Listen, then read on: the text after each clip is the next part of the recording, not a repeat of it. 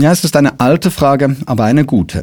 Was ist denn genau Gerechtigkeit? Wenn alle gleich viel leisten fürs Gemeinwohl oder doch die, die auch mehr profitieren?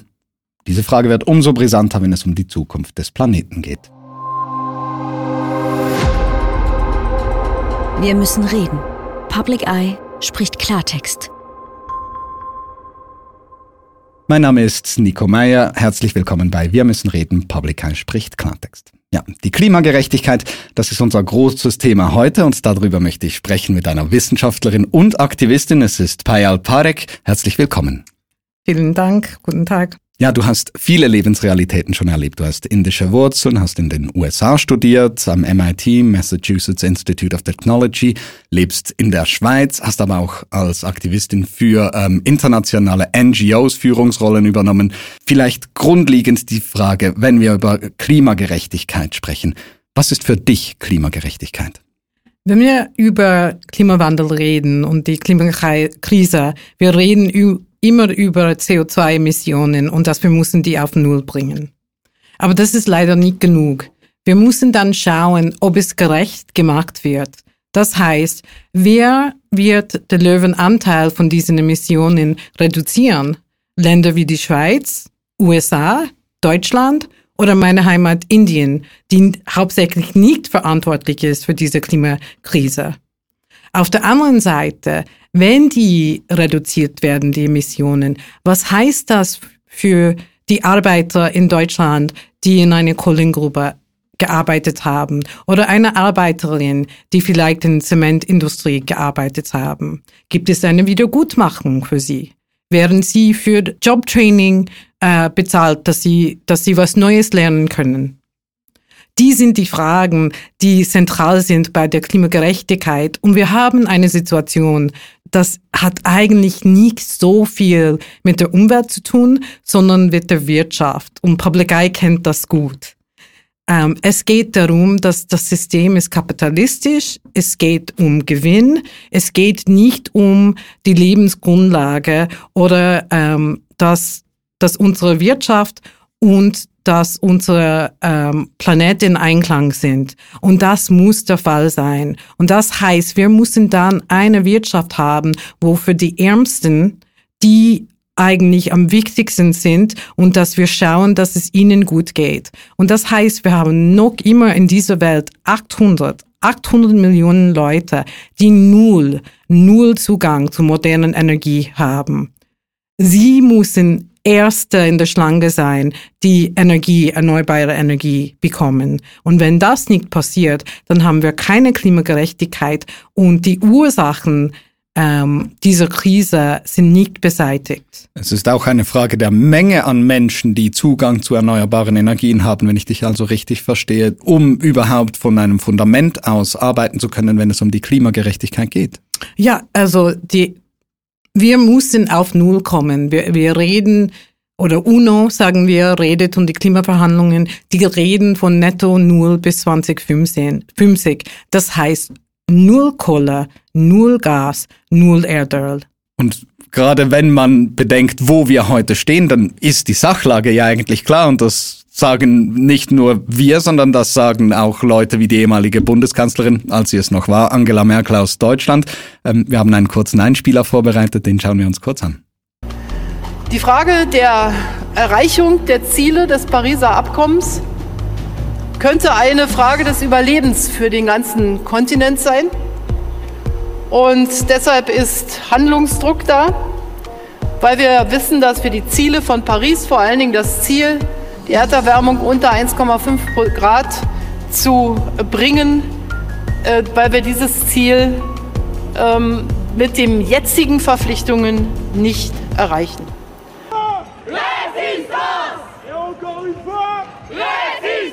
It's time to tell the West that 50 years is enough. Emissions have been rising, the gap between the rich and the poor is uh, getting larger, and therefore we need to be at the table talking about the problems and what the solutions are. We can't trust those who got us into this situation. Also man muss auch am Tisch sitzen, um mitreden zu können, weil man denen, die diese Krisen verursacht haben, nicht trauen kann. Wie weit sind wir denn schon mit diesem mit am Tisch sitzen? Wir sind ziemlich weit entfernt. Und das ist, weil wir haben so eine Welt, wo die, sagen wir, die Machtverhältnisse nicht stimmen, oder? Es gibt weniger, die ein Prozent, sagen wir, oder? Die viel Macht haben und die Reste von uns haben weniger Macht. Und äh, ich finde, was ich interessant finde, ist, das ist der Grund, warum es gibt immer mehr zivile Ungehorsam. Weil Leute sagen, wir haben alles probiert, wir machen Lobbyarbeit, wir schreiben Artikel, dass sogar eine Professorin von Uni Lausanne diese Woche hat entschieden mitzumachen und endlich ähm, die Wissenschaftler und Wissenschaftlerinnen sehen auch, dass es nicht weitergeht. Und jetzt, wir sind wirklich, unsere einzige Möglichkeit ist, sie an die Wand zu stellen und wir können das nur machen, wenn mehrere Leute mitmachen. Also mit an die Wand stellen meinst du den Rücken zur Wand zu haben und von da aus wirklich ja. weiter zu kämpfen, weil es keine andere Möglichkeiten mehr gibt, auf diese Themen hinzuweisen, so dass man auch wirklich gehört wird, dass es Konsequenzen hat. Genau, wir müssen die Politiker und Politikerinnen, würde ich sagen, die, die sollen gegen die Wand sein. Und wir können das nur machen, äh, gewaltfrei natürlich, wenn wir viele Leute sind. Und äh, weil die geben uns sonst keinen Platz am Tisch. Und dieses mit dem Rücken zur Wand stehen, das sieht man in einem Land wie der Schweiz vielleicht daran, dass man sagt, okay, ich muss mich jetzt selbst einschränken oder dass es nationale Klimaziele gibt. Wenn man aber in andere Regionen dieses Planeten guckt, dann sind das ganz andere Ausmaße, mit wie stark man mit dem Rücken zur Wand steht. Man bedenkt den globalen Süden, wo auch die Schäden durch den Klimawandel häufig sehr, sehr, sehr viel krasser sind, als es bei uns der Fall ist, nicht? Genau, wir haben gesehen, ähm, dieses Jahr, dass mit Pakistan gab es Überflutungen. 33 Millionen Personen sind Binnenflüchtlinge. Noch dazu ein Drittel des Landes war wochenlang äh, unter Wasser. Und das ist ein Land, in dem die nicht so viele Ressourcen haben. Die sind sehr ähm, betroffen von Klimawandel. Die haben sehr wenig Hilfe bekommen. Und noch dazu, das Land ist für die Klimakrise nicht verantwortlich. Die emittieren weniger als eins, ein Tonne CO2 pro Kopf hier in der Schweiz. In der Schweiz, wenn wir auch ähm, Exporte berücksichtigt, wir sind auf 14. Also sehr viel mehr verantwortlich für das CO2, das ausgestoßen wird, als eben ein Land wie beispielsweise Pakistan. Wenn man es jetzt aber auch noch weiter denkt, es ist ja dann auch so, dass wenn wir eine globale Krise haben, man denkt an eine Pandemie, man denkt an Wirtschaftskrise, man denkt an andere Sachen, sobald Geld weniger vorhanden ist für Projekte, gerade auch im Klimabereich, ist es ja meist wahrscheinlich auch so, dass dieses Geld dann gerade nicht in Pakistan eingesetzt wird oder viel eher noch wieder im globalen Norden eingesetzt wird als im Süden, könnte ich mir vorstellen. Ist das der Fall? Das ist der Fall und eigentlich in, im Norden auch. Es wird nicht unbedingt für erneuerbare Energie eingesetzt, sondern ähm, die fossile Industrie ist weiterhin äh, subventioniert. Ähm, jetzt haben wir eine Situation, in dem wieder kein neues Thema für Public Eye, dass äh, Firmen, die ähm, die Welt kaputt machen, kriegen ähm, staatliche Subventionen und ähm, anstatt die neue Innovation zu unterstützen. Äh, und auch noch dazu zu schauen, was ist mit den ähm, Schwellenländern? Was ist mit den Leuten, die keinen Zugang zu Energie haben? Was, wie schauen wir, dass Leute haben bessere Bildung, dass sie haben Zugang zu Energie, ähm, da, dass die Länder ähm, sauberes Trinkwasser haben? Das wird nicht prioritär, sondern wie können wir die, die großen Konzerne weiterhin ähm, unterstützen. Und ich glaube, da ist ein großes Thema auch die reellen Kosten, die werden häufig einfach nicht zu Ende berechnet. Also die, die Schäden, die im Klima oder auch sonst in der Umwelt verursacht werden, finden viel zu wenig Eingang in die Berechnung der reellen Kosten. Gewinn wird internalisiert und die Kosten werden externalisiert. Das ist genauso. Und in diesem Problem, das ist diese Problematik der des Klimas ist so ungerecht und unfair, oder? Es ist so, dass die Länder im globalen Süden, die für die, die für die Krise nicht zuständig sind, die erleben die schlimmsten Folgen. Und es ist so was von unfair.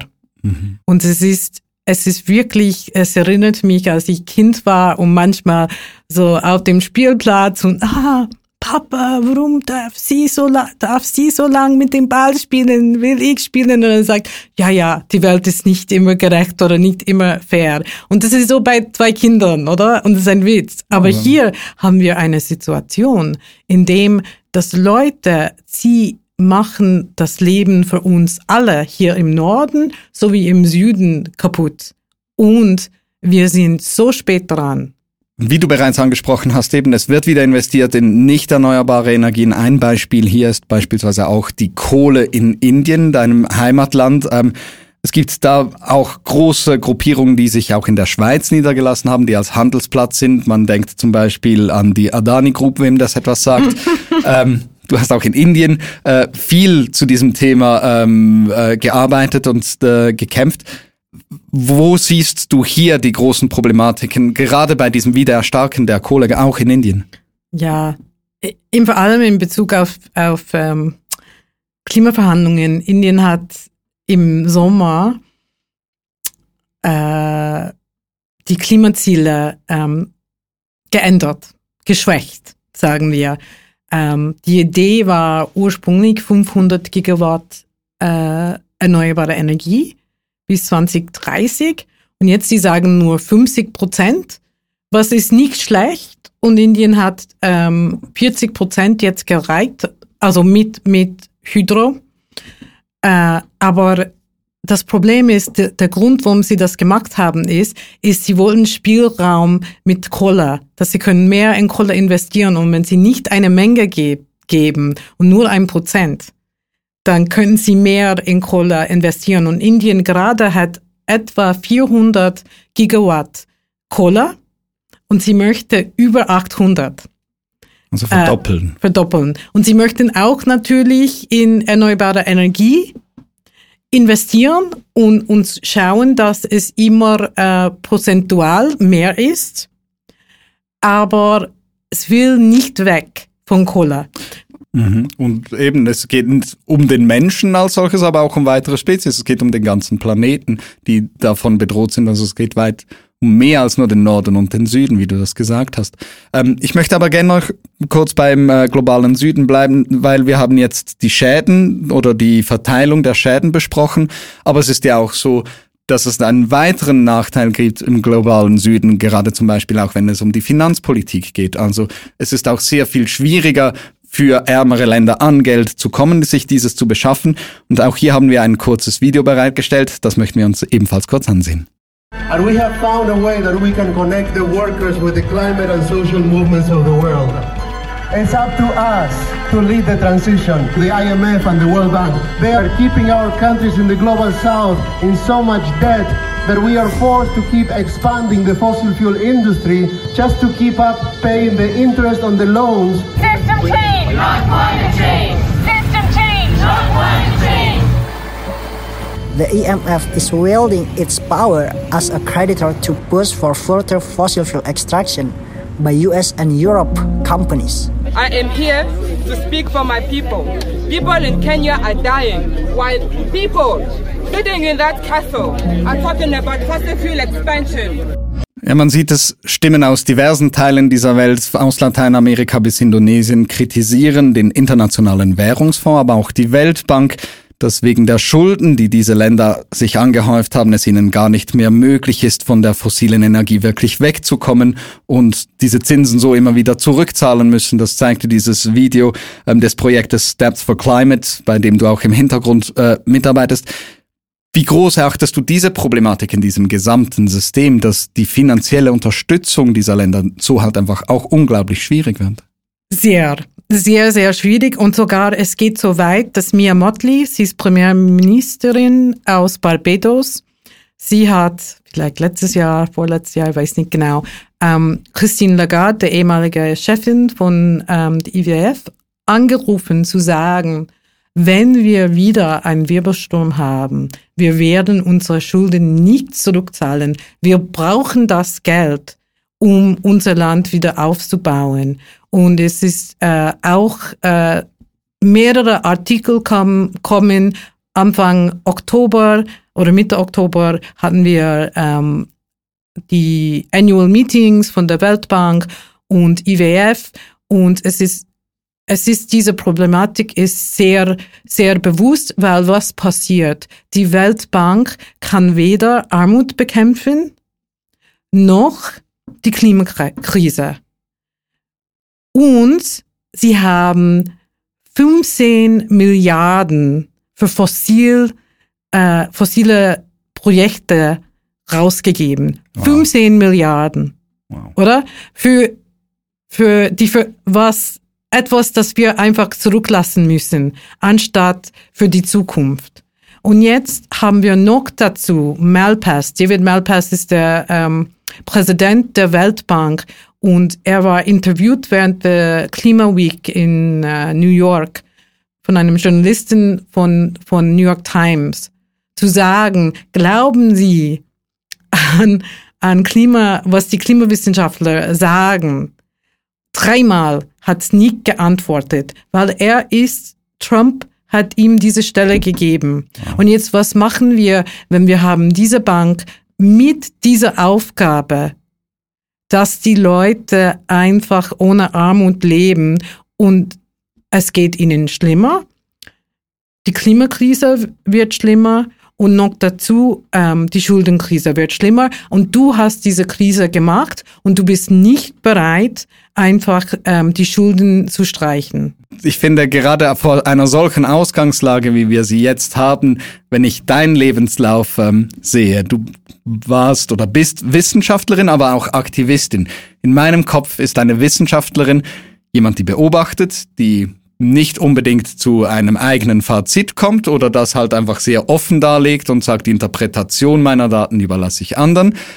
Die Aktivistin hingegen hat eine sehr klare Message, hat eine klare Aussage.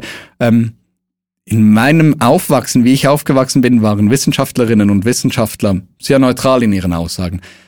Das scheint wegzubrechen, auch vor dem Hintergrund, dass es einfach nötig ist. Also erstens muss ich sagen, in 2008 bin ich aus der Wissenschaft ausgestiegen, weil es ist mir ähm, ganz klar gesagt worden, dass wenn ich weitermache mit meinen politischen Aktivitäten, äh, werde ich es schwierig haben als Wissenschaftlerin.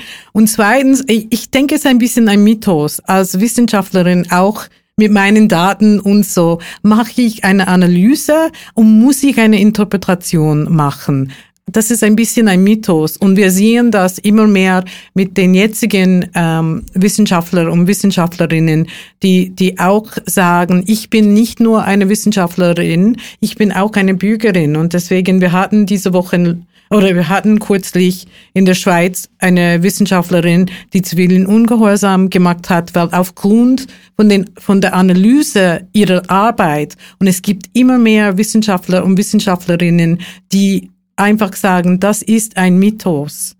Aber hast du das auch in deiner Wahrnehmung das Gefühl, dass das mehr und mehr und mehr passiert jetzt? Oder gab es das immer? Oder ist es wirklich auch die Zeit, die mehr drängt dazu, dass auch wirklich Wissenschaftlerinnen und Wissenschaftler, die sich vielleicht vor zehn Jahren noch gesagt hätten, nein, da halte ich mich zurück, nun einfach sagen, ich kann mich nicht mehr zurückhalten? Ich habe wirklich den Eindruck, dass mehr und mehr sagen, ich kann mir nicht mehr ähm, zurückhalten und es war immer, ah ja, meine Glaubwürdigkeit, ich werde nicht glaubwürdig, wenn ich auch politisch aktiv bin.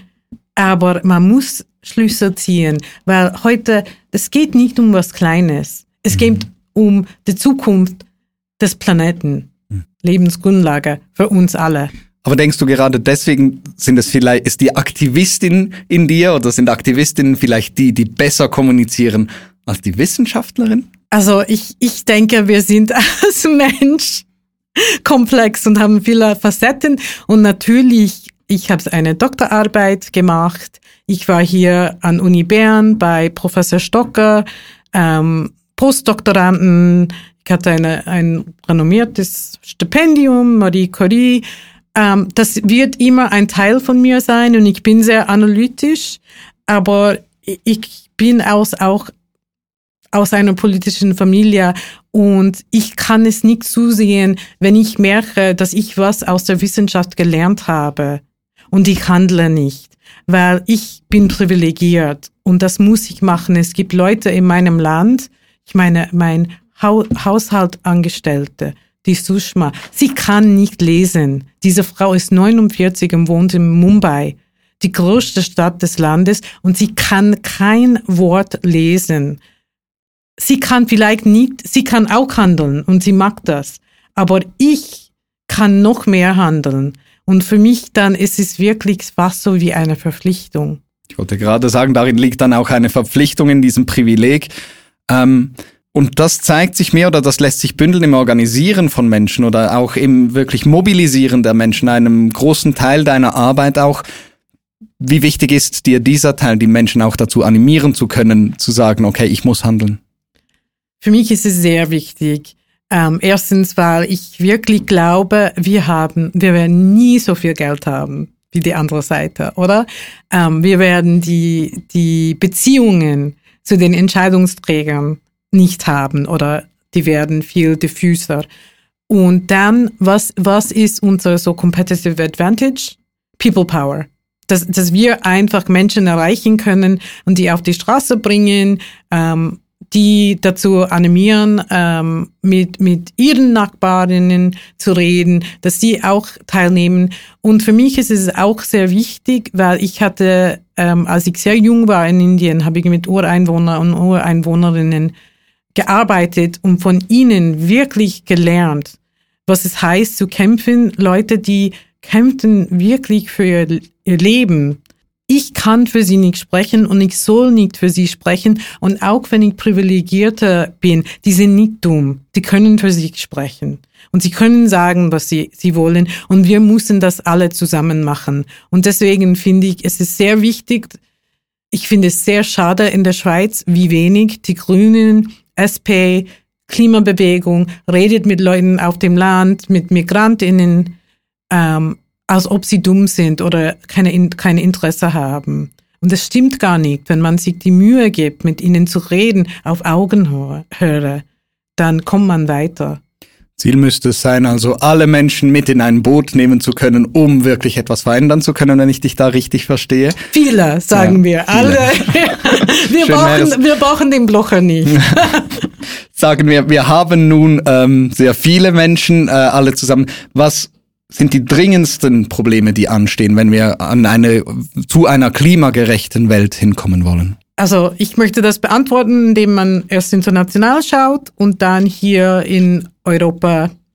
Und international würde ich sagen, bei den Klimaverhandlungen, die, die jetzt stattfinden, es ist sehr wichtig, Loss and Damage, diese Idee von einer äh, Wiedergutmachung für die Länder, ähm, die Schaden erlebt haben durch Klima durch den Klimawandel. Wir haben damals gehört von, von Merkel, ähm, das war in 2020, dass, ähm, äh, dass die Ziele zu schwach sind. Die sind noch immer zu schwach.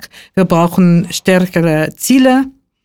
Und dann, wenn wir jetzt schauen, es ist schon ein spezieller Moment, dass weil wir nichts gemacht haben, dekadenlang, jetzt gibt es diese Krise, diese Energiekrise, Ukraine-Krieg. Und was, was machen wir? Deutschland hat entschieden, wir werden wieder ähm, Atomkraftwerke benutzen. Sie suchen, wo sie, sie Gas holen können. Und wenn wir die Transition schon gemacht hätten oder schon angefangen hätten, wären wir an einem anderen Punkt. Und ich würde sagen, dass jetzt ist nicht die Zeit, jetzt zurückzugehen, sondern vorwärts zu schauen und zu sagen, okay, wir packen das, wie machen wir das ähm, mit, äh, mit der Transition und in einem so reichen Land wie die Schweiz, das soll möglich sein. Und was ist es, das dir vielleicht gerade in einer Situation wie jetzt die größte Hoffnung gibt? Das ist eine gute Frage.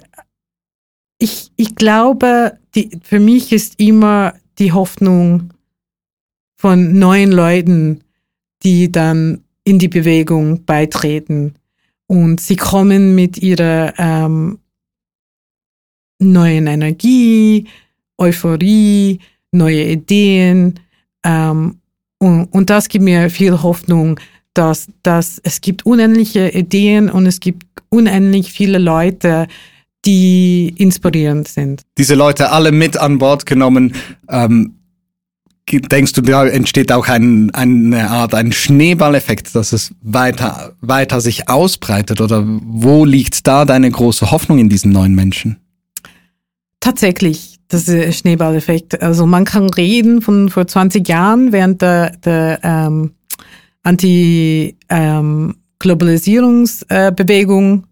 Du warst wahrscheinlich sehr jung dann, aber ähm, nach Seattle, das war so viel Hoffnung und dann kam die Weltbank äh, und IWF Annual Meetings wieder so viel Energie und wir hatten so ein, ein Momentum, oder? Und dann ist 11. September passiert und hat man das ein bisschen verloren. Aber, aber das habe ich schon erlebt. Meine Großeltern haben das erlebt mit der Unabhängigkeitsbewegung. Wir können es nur weitermachen, wenn wir Hoffnung haben und es gibt so viele unendlich schöne Sachen in der Welt, obwohl wir sehr viel kaputt gemacht haben. Die Welt ist noch nicht kaputt. Und es liegt an uns, weil unsere Politiker machen die Arbeit nicht. Was für ein schönes Schlussstatement. Danke vielmals, Payal Parek, für dieses sehr spannende Gespräch. Vielen Dank für die Einladung. Und dir möchte ich herzlich danken für dein Interesse. Lass uns doch ein Abo da, auf welchem Kanal du uns auch immer siehst, respektive hörst, sei das YouTube oder deinem gängigen Podcast-Kanal. Danke herzlichst. Wir müssen reden. Public Eye spricht Klartext.